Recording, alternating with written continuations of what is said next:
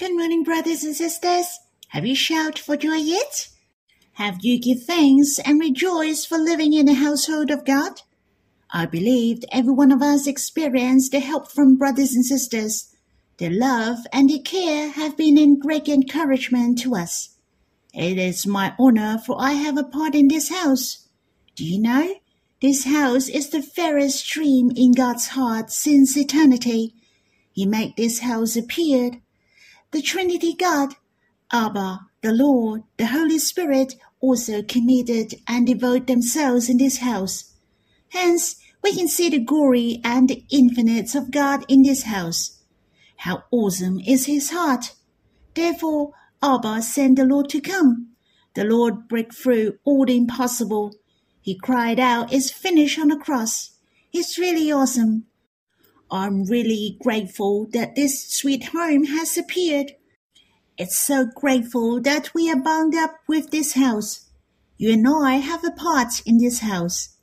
Let us sing a hymn in God's Family Hymnal, the 16th, Song 44.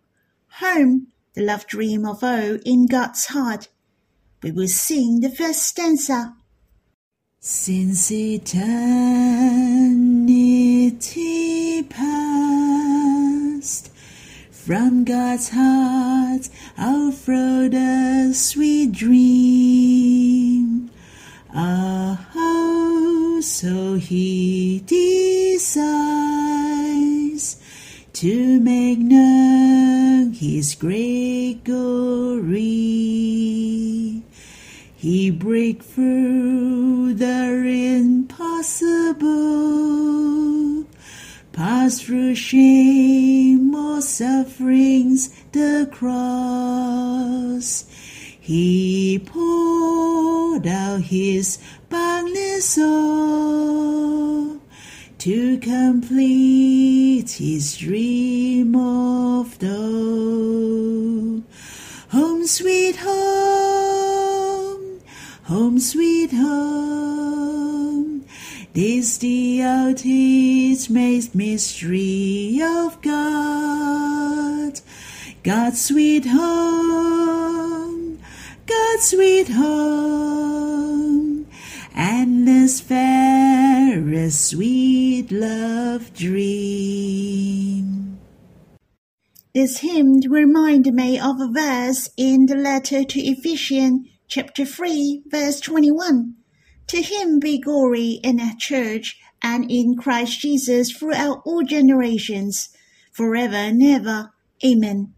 Paul hoped the Father will be glorified in the church and in Christ Jesus. Well, not only Abba is glorified in the Lord and in the church as well. You see, how can the church manifest the love and the preciousness of God? And it is throughout all generations, forever and ever. This is to tell us that the church is the ultimate will of God, throughout all generations, forever and ever. Abba is glorified by the church throughout all generations, forever and ever. Abba's heart is satisfied by the church. Hence, we should have the full confidence, the ultimate mystery of God, which in his heart is the home sweet home, and we are Abba's dear child, home the partakers in this house. Wow, we are very glorious on that day. In fact, all the people and the creatures in the generations in eternity will be glorified and be blessed by us, and they will get to know God through us. It's so awesome. Therefore, we better not look down on ourselves. You and I are the manifestation of God's glory. What we are on earth, and so will we in heaven on that day. Shall we sing this hymn again? I hope you also experience your boundlessly blessed like me. Let us sing home the sweet dream of O in God's heart. Since eternity past, from God's heart outflowed a sweet dream. Oh, so he desires to make known his great glory. He break through the impossible, pass through shame sufferings, the cross. He poured out his boundless soul to complete his dream of the home sweet home, home sweet home. This the ultimate mystery of God, God's sweet home, God's sweet home, endless fairest sweet love dream. I believe you also like to worship with me. Let us have some thanksgiving to the Lord. Lord, it's so precious that you have given us this sweet home. We are the partakers in this sweet household. It's so precious. It is the fairest love dream outflow from the depth of God's heart. The perfect house manifests the boundless love and glory of Abba, the Lord and the Holy Spirit. O Lord, you came and make this love dream come true. Lord, may you help us and all brothers and sisters to know well how to dwell in this house. Help us to enjoy the love of Abba and the Lord to us. Help us to care, to love, and to treasure this house most. Lord, we have no other seeking. You and your house are our greatest joy. O Lord, may you make this house prosper and to be your greatest satisfaction to you. Help us to love one another in one accord, to glorify you most. Brothers and sisters, you can pray to the Lord if you have time. You can worship Him and sing Him a song. Let's stop the recording and come back to read the Bible when you're done. May the Lord bless you. Brothers and sisters, we will read in Song of Solomon, chapter 7, verse 12. Shall we read these verses? Let us go out early to the vineyards and see whether the vines has budded, whether the grapes blossoms have opened and pomegranates are in bloom. Dear, I will give you my love. As I have mentioned before, verse 11 and verse 12 are the reminders for us how we can have a deeper and closer relationship with the Lord. There are a few things which are worthwhile for us to pay attention to. I said, Come, my beloved, we shall take the initiative to draw near Him, to have a fervent heart to come to Him, to arrange the time and have a nice place to draw near Him, or make an appointment with the Lord during a special occasion. Secondly, let us emphasize you and me, just the two of us being together. Thirdly, you have to take action. Don't just think or don't delay it. As soon as you think of him, say hello to him. Come to him and talk to him. To take specific actions or plan for it. To have a longer time during your special occasion with the Lord. The fourth, to lodge, which means to stay a longer time and be together with him. Thus, don't draw near him like eating fast food. The Bible said, satisfied with the steadfast love of God. The fifth, to go to the field and lodge in the villages, to stay away from the disturbances, to enjoy the Lord in a quiet and peaceful place. In verse 12, there are also five respects which we have to take notice in order we are closer to the Lord. Firstly, in these verses, let us go out early to the vineyards. Not only there is the action, but it is in the morning, and we shall come to him in the morning.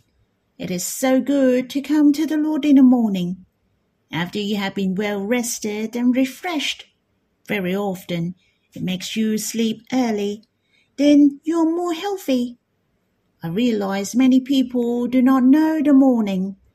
They only have the night, but no morning. Many people wake up late. Thus, they cannot enjoy the blessing in the morning. It is important for the Christian to have the morning. It's a great blessing that we wake up in the morning. For the Lord is our role model. You can try to wake up early and go to the park and draw near the Lord. It's going to be a wonderful morning. You will know if you have enjoyed it before. It's so sweet to come to Him in the morning. It's a big loss if you haven't tried it before. I believe many brothers and sisters chose to sleep early because they wanted to wake up early for drawing near the Lord. The Lord will reward them by appearing Himself to them, and these brothers and sisters can experience His closeness easily. Of course, we have to be well planned and are willing to be constrained. Otherwise, you won't be able to get up early there is an old saying that the planning for a day starts in God. It's not simply in the morning, but God centered. We shall come to the Lord to start your day. Your whole being becomes joyful and bright. The scenery in the morning is charming. It is worth to try. To wake up 15 minutes earlier then you have extra 15 minutes as your golden time to enjoy the good portion. And the seventh, to the vineyards. It refers to things.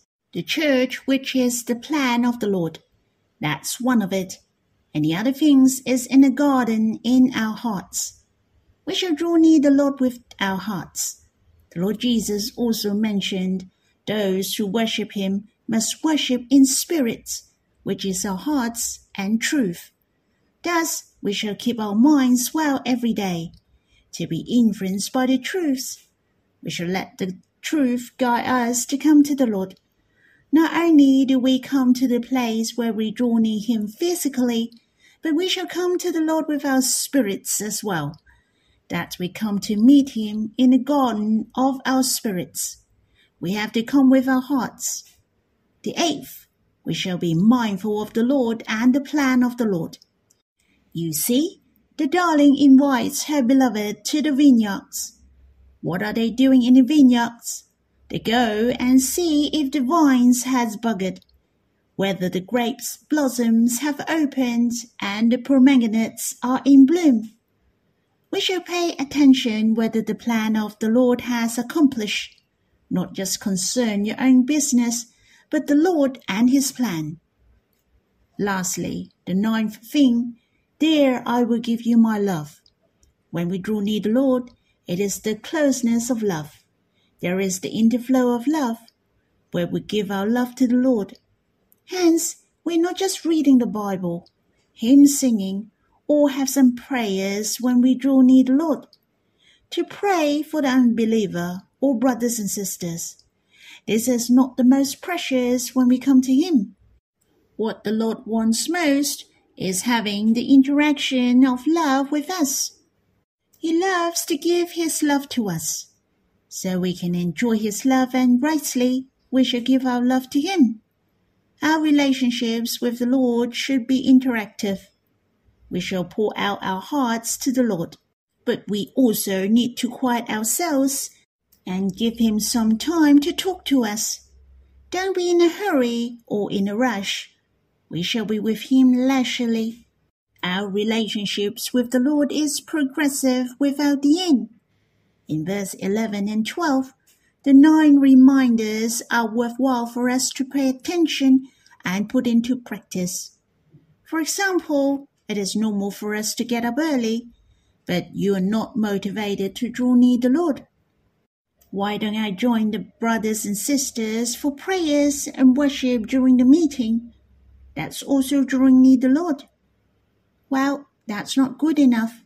Since you get up early anyway, why don't you go and look for a nice place to draw near the Lord? You can sing him a song, read the Bible, be with him leisurely, and don't be in a hurry. Don't just go after reading the Bible you can stop intermittently and focus on Him in our spirits. to think of him. We shall quiet and wait before him and let him to talk to you in your heart. I hope you can enjoy the morning of your life every day, and may you offer the morning of your life to the Lord. As I have mentioned before, it is the sixth song in Song of Solomon, from chapter 7, verse 11 to chapter 8, verse 4. The spirit of the darling has grown that she is the soulmate and the co-workers of the Lord. What she values is not her own vineyards. The vineyards she is talking about are plural, so there are all the vineyards, which are the works of the Lord.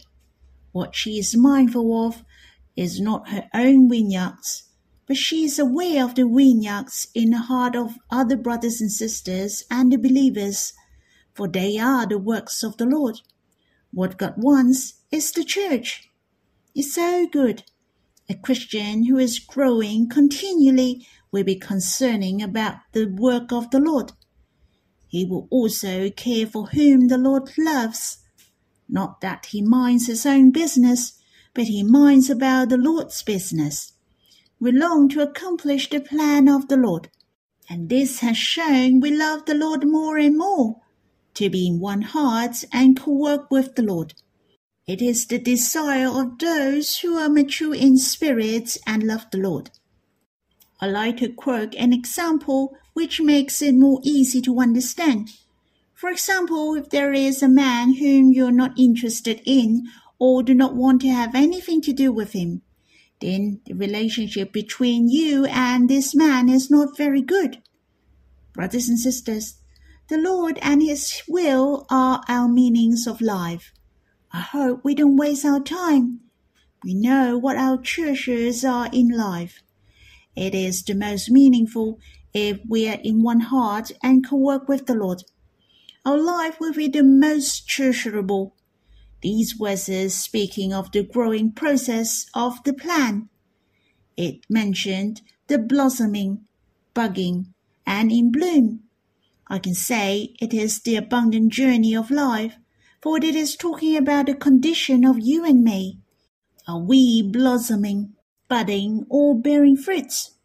I hope I'm budding because of the Lord daily, to respond to Him, and I'm blossoming and sending forth the fragrance because of His love.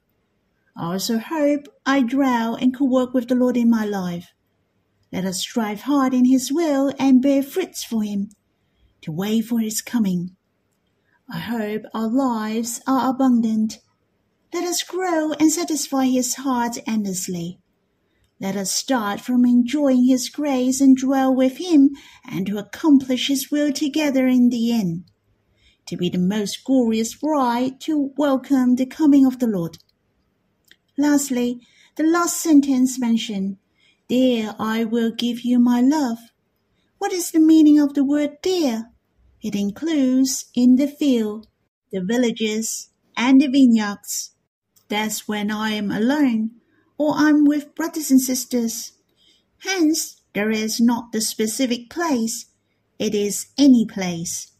In whatever things I do, whatever I'm on my own draw near Him, or I'm striving for saving the souls, that is where I'm serving the Lord. I shall dwell in His will there is no other intention but just to love him. I am not after the reward, not the appreciation from men. The aim is very pure. You give your love to him, to give my love to the Lord. I have to offer my love to him. Brothers and sisters, I'm so gracious that we can be in one heart and co work with the Lord. He has given us the most glorious commitment is so happy to walk with Him. And when we know what is the thing which the Lord wants most, then we are able to walk with Him closely, to do what the Lord wants to do most. Then our hearts are closer to His. May our life walk with Him in one heart and in one mind, to understand Him and love Him most. Brothers and sisters, that's all for my sharing. I hope you have time to quiet yourself before Him. You can review the nine things and let the Lord encourage you what you can improve and how to be close with Him. May the Lord bless you.